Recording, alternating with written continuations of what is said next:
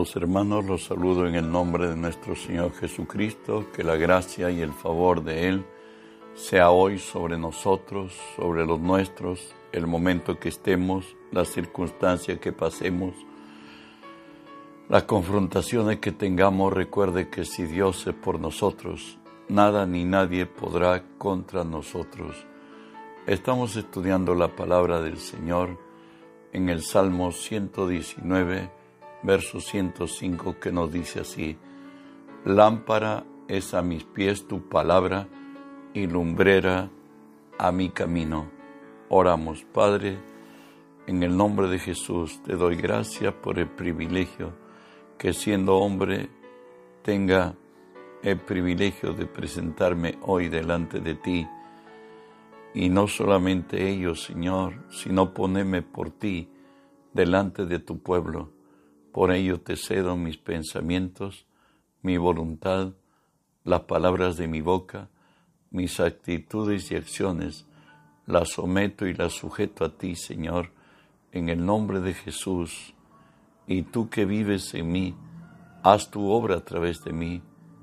En tu nombre, Jesús, toma autoridad sobre toda fuerza del reino del mal que se haya filtrado en este lugar o al lugar a donde esta señal alcance por tu nombre, Jesús, ordeno que se aparten de nosotros, que dejen libre en el nombre de Jesús. Y en el nombre de Jesús, Dios Espíritu Santo, permíteme decirte, bienvenido Espíritu Santo. Hoy unge mis labios con tu poder. Pon tus palabras en mi boca.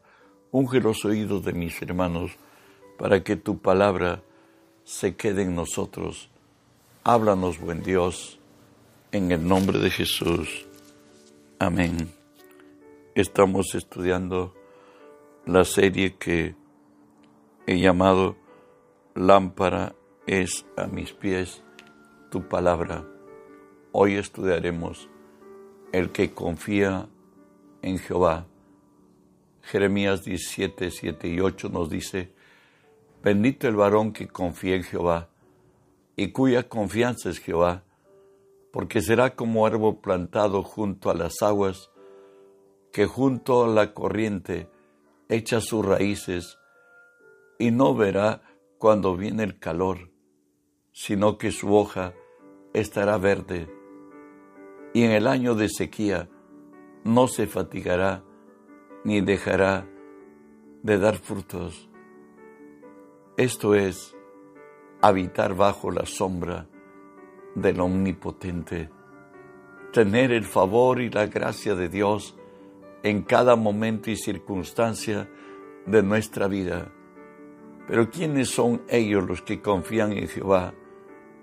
Nos dice el salmista, los que confían en Jehová son como el monte de Sión, que no se mueve, sino que permanece para siempre, que han determinado en su corazón ser de Dios y pertenecerle a Dios, y vivir la vida que Dios da a la manera que Él lo ha dicho y que Él lo ha pensado. Y ahí que Lamentaciones nos dice la condición del que confía en Jehová. Dice, mi porción es Jehová, dijo mi alma, por tanto en Él esperaré. Bueno es Jehová a los que en Él esperan, al alma que le busca. Bueno es esperar en silencio la salvación de Jehová. La vida la vivimos o por, el Espíritu o lo vivimos en la carne. Pero el que ha determinado vivir en la carne ha dicho, mi porción es Jehová, por tanto, en Él esperaré. Es la condición del que busque en Dios y la resultante, como Abraham diríamos, nos dice Romanos, Él creyó en esperanza contra esperanza para llegar a ser padre de muchas gentes, conforme a lo que se le había dicho, así será tu descendencia. Y no se debilitó en la fe al considerar su cuerpo que estaba ya como muerto, siendo de casi cien años, o la esterilidad de la matriz de Sara. Creerle a Dios es entrar en el terreno de los imposibles y para Abraham, ya a los 99 años, cuando todo había dejado de ser, ya no tenía capacidad de poder llegarse a, a su esposa Sara y también Sara tenía otro problema, que no solamente toda la vida había sido estéril, sino que hoy había cesado su costumbre. Imposibilidad en ambos, pero Abraham le cree a Dios en esperanza contra esperanza. Bueno, pues él pudo engendrar, Sara pudo concebir, porque para Dios no hay nada imposible. Al entrar en esta vida, es empezar a ver la vida conforme Dios lo ve, como nos dice eh, según de Corintios 4, que dice así, no mirando nosotros las cosas que se ven, sino las cosas que no se ven, pues las cosas que se ven son temporales, pero las que no se ven son eternas. Cuando echamos a valorar en nuestra razón, en nuestros sentidos, siempre vamos a encontrar imposibilidades. Siempre vamos a llegar a decir no puedo, no tengo. O en criollo, ya fui. Sin embargo, si vemos en el Espíritu, Dios es nuestro amparo y nuestra fortaleza, nuestro pronto auxilio en las tribulaciones. Por tanto, nos dice el salmista, no temeremos aunque la tierra sea removida y se traspasen los montes al corazón del mar. Bueno, ¿saben? Lo dice el salmista, eso sí, en tu mano están mis tiempos. Líbrame de las manos de mis enemigos y de mis perseguidores, a resplandecer tu rostro sobre tu siervo Sálvame por tu misericordia. No se haya avergonzado Jehová, ya que a ti he invocado. Se han avergonzado los impíos. Estén mudos en el Seol. Dios es la fortaleza de los siglos y la fortaleza de su pueblo. Y hay que David podía decir, Salmo 27.3, aunque un ejército acampe contra mí, no temerá mi corazón, aunque contra mí se levante guerra, yo estaré confiado, pues Dios nos dice la palabra, suplirá todo lo que nos falte, conforme a sus riquezas en gloria, en Cristo Jesús. Es más, podemos decir confiadamente, más a Dios gracias, el cual nos lleva siempre en triunfo en Cristo Jesús y por medio de nosotros, manifieste en todo lugar el olor de su conocimiento, porque para Dios somos grato olor de Cristo entre los que se salvan y entre los que se pierden esa relación íntima de aquel que se apoya en Dios.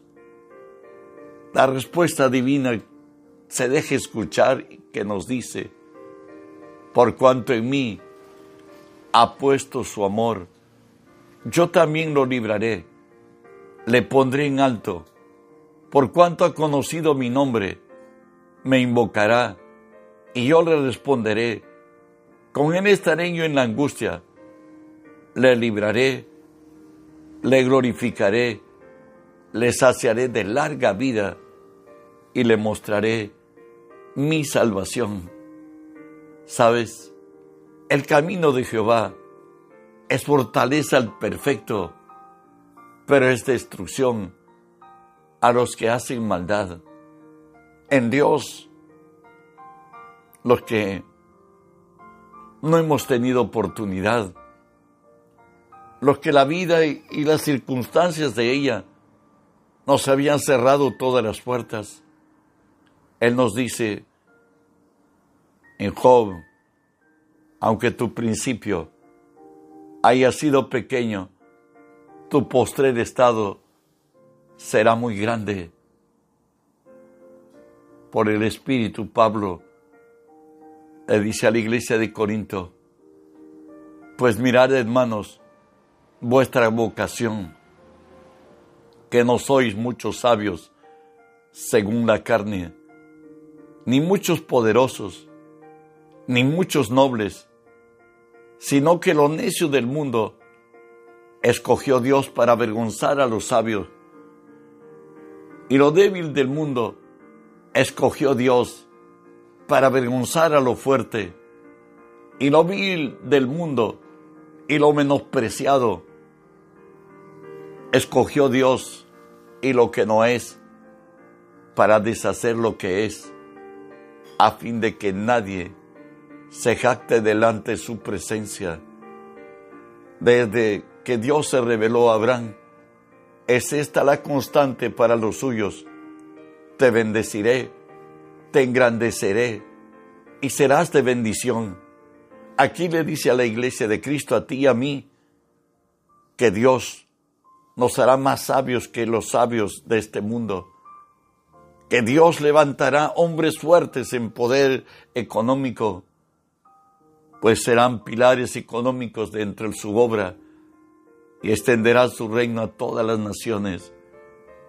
Y a lo vil y lo menospreciado, lo que descendieron a un mundo extremo de pecado, de dolor y de quebranto, Él los levantará para deshacer a los que presumen ser.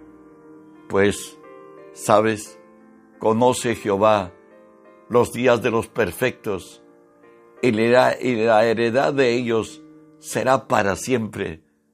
No serán avergonzados en el mal tiempo y en los días del hambre serán saciados. El Señor levanta del polvo al pobre y del muladar al menesteroso para hacerle sentar con los príncipes y heredar un sitio de honor, porque de Jehová son las columnas de la tierra, y él afirmó sobre ellas el mundo. Él guarda los pies de sus santos, mas los impíos perecen en tinieblas, porque nadie será fuerte por su propia fuerza. Dios tiene cuidado de los sin nombre, de los que nacieron en dolor, en quebranto, en miseria. Hoy por hoy, en los Estados Unidos de América, se dice que más del 80% de gerentes del siglo XXI en el que vivimos han nacido en hogares de pobreza y más del 80% de los multimillonarios del mundo han nacido en condiciones muy extremas y Dios es el que levanta del polvo al pobre y del muladar al menesteroso y cuanto más a sus hijos, así como a David. Dios le dice por medio de Natán, ahora pues dirás a mi siervo David, así ha dicho Jehová de los ejércitos, yo te tomé del redil, de detrás de las ovejas, para que fueses príncipe sobre mi pueblo, sobre Israel, y he estado contigo todo cuanto has andado, y delante de ti he destruido a todos tus enemigos, y te he dado nombre grande, como el nombre de los grandes que hay en la tierra. En la mano del Señor está la fuerza y el poder, y el poder para hacer grande a todos, nos dice David. Primera de Crónicas 29, 11 y 12.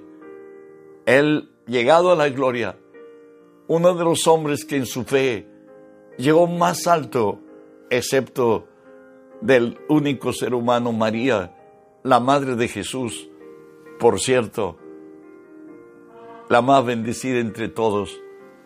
Pero David dice esto de Dios. Tuya es, oh Jehová, la magnificencia y el poder, la gloria la victoria y el honor. Él lo vivió como rey. Él lo vivió en cada etapa de su vida, como Dios le iba en ascenso a él. Y dice, porque todas las cosas que están en los cielos y en la tierra son tuyas. Tuyo Jehová es el reino, y tú eres excelso sobre todo.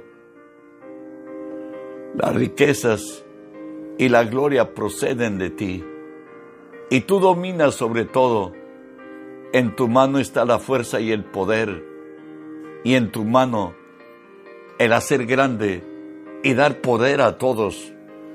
Dios es el ser omnipotente, en su mano está el exaltar o el humillar, el engrandecer, pues Él es Dios de verdad. ¿Sabe qué? En el camino de Dios podemos decir, no con ejército, ni con fuerza, sino con su espíritu. Salmo 43, 4 nos dice así, porque no se apoderaron de la tierra por su espada, ni su brazo los libró, ni su diestra, sino tu diestra, dice, tu brazo y la luz de tu rostro, porque te compadeciste de ellos. En otra le dice que ellos no, no, no se apoderaron de la tierra prometida por su espada, ni su brazo los libró, sino la diestra de Dios, el poder de Dios, su brazo y su fortaleza, la luz de su rostro es su sabiduría. Con ellos se venció. Segunda de Crónicas 21 nos habla de cómo hoy tres naciones se habían juntado para batallar contra Israel en los días de Josafat. Y nos dice así, pasadas estas cosas, aconteció que los hijos de Moab y de Amón, y con ellos otros de los amonitas, vinieran contra Josafat a la guerra. Continúo leyendo. Entonces él tuvo temor, y Josafat humilló su rostro para consultar a Jehová e hizo pregonar ayuno a toda Judá. Y se reunieron los de Judá para pedir socorro a Jehová. Y también de todas las ciudades de Judá vinieron a pedir ayuda a Jehová. Hoy la manifestación de Dios, la respuesta de Dios a la oración y humillación de su pueblo. Y todo Judá estaba en pie delante de Jehová con sus niños y sus mujeres y sus hijos. Y estaba allí Hazael, hijo de Zacarías, hijo de Benaía, hijo de Jehiel, hijo de Mantanías, levita de los hijos de Asab, sobre el cual vino el Espíritu de Jehová en medio de la reunión y dijo, oíd, Judá, todo, y vosotros moradores de Jerusalén, y tú, rey Josafat, así dice Jehová, no temáis, ni os abodrentéis delante de esta multitud tan grande, porque no es vuestra la guerra, sino de Dios. Y continuamos. Y dice, y cuando comenzaron a entonar cantos de alabanza, Jehová puso contra los hijos de Amón y de Moab y del monte de Seir las emboscadas de ellos mismos que venían contra Judá y se mataron unos a otros. Porque los hijos de Amón y Moab se levantaron contra los del monte de Seir para matarlos y destruirlos y cuando hubieron acabado con los del monte de Seir, cada uno ayudó a la destrucción de su compañero. Y luego que vino Judá a la torre del desierto, miraron hacia la multitud y hacían ellos en tierra muertos, pues ninguno había escapado. Tres días dice que Israel, Judá, estuvieron recogiendo el botín porque era mucho. Quien pelea nuestras batallas es Dios. Quien suple nuestras necesidades es Dios. El que cambia nuestro lamento en baile, nuestra debilidad en fuerza, nuestra deshonra en honra, es Dios, porque no es con nuestra fuerza ni nuestra espada, es con su Santo Espíritu. Aleluya con el brazo de Dios, con su diestra y con la luz de su rostro, nos dice Salmo 44, 3. Avanzamos. La firmeza de nuestra fe nos dará la victoria. Filipenses 1:28. La provisión de Dios para el día malo, que nos dice así, en nada intimados por los que se oponen, que para ellos ciertamente es indicio de perdición, mas para vosotros de salvación, y esto de Dios. Hoy tenemos a David frente a Goliat, que por 40 días tenía Israel en temor, miedo y espanto, dándose los hombres diente contra diente. Cada día salía y desafiaba que no hay menester que uno se levante, que todos mueran, sino que hay alguien que peleara contra él y quien venciere sería siervo del que lo venció. Él tenía fijada que necesariamente no había nadie como él. Hoy, un adolescente que no llegaba a los 20 años, estaba frente de él. Estaba David. Y David siempre preguntó, ¿qué darán porque el que vence al incircunciso? Le dijeron lo propuesto por el rey, que será suegro, el rey será su suegro, serán eximidos de impuestos y que será un grande entre los, los de Israel. David fue llevado a presencia de Saúl y la respuesta de Saúl fue esta. Dijo Saúl a David, no podrás tú ir contra aquel filisteo para pelear con él, porque tú eres muchacho era un hombre de guerra desde su juventud. David respondió a Saúl, tu siervo era pastor de ovejas de su padre. Y cuando venía un león o un oso y tomaba algún cordero de la manada, salía yo tras él y lo hería y lo libraba de su boca. Y si se levantaba contra mí, yo le echaba mano de la quijada y lo hería y lo mataba. Fuese león, fuese oso, tu siervo lo mataba y este filisteo incircunciso será como uno de ellos porque ha provocado al ejército del Dios viviente.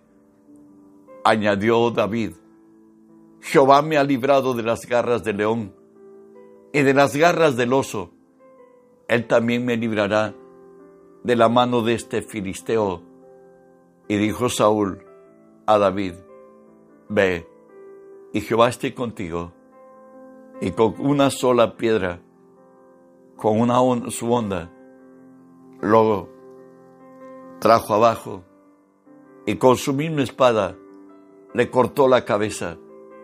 Y se cumplió lo que él había dicho en fe, que hoy habría comida para las aves del cielo y para las bestias del campo, y se sabrá en todo lugar que Jehová es Dios en Israel, y que fuera y que Jehová no salva con espada, sino con su espíritu. Y de ahí que David mismo nos dice, Jehová es mi luz y mi salvación. ¿De quién temeré? Jehová es la fortaleza de mi vida. ¿De qué ha de temorizarme? aunque un ejército acampe contra mí, yo estaré confiado. Y no dice finalmente, y metiendo David su mano en la bolsa, tomó allí la una piedra y la tiró con la onda, hirió al filisteo en la frente, y la piedra quedó clavada en la frente, cayó sobre su rostro en tierra. Así venció el, al filisteo con onda y piedra, hirió al filisteo y lo mató sin tener David espada en su mano.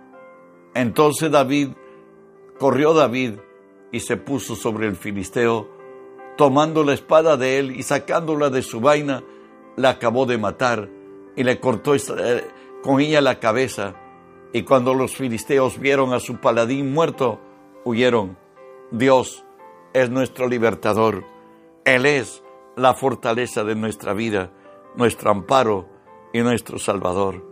Nuestro Dios es grande. Vivir al abrigo del Altísimo es morar bajo la sombra del Omnipotente. Reenviemos el mensaje. La, la palabra tiene que correr. Bendiciones.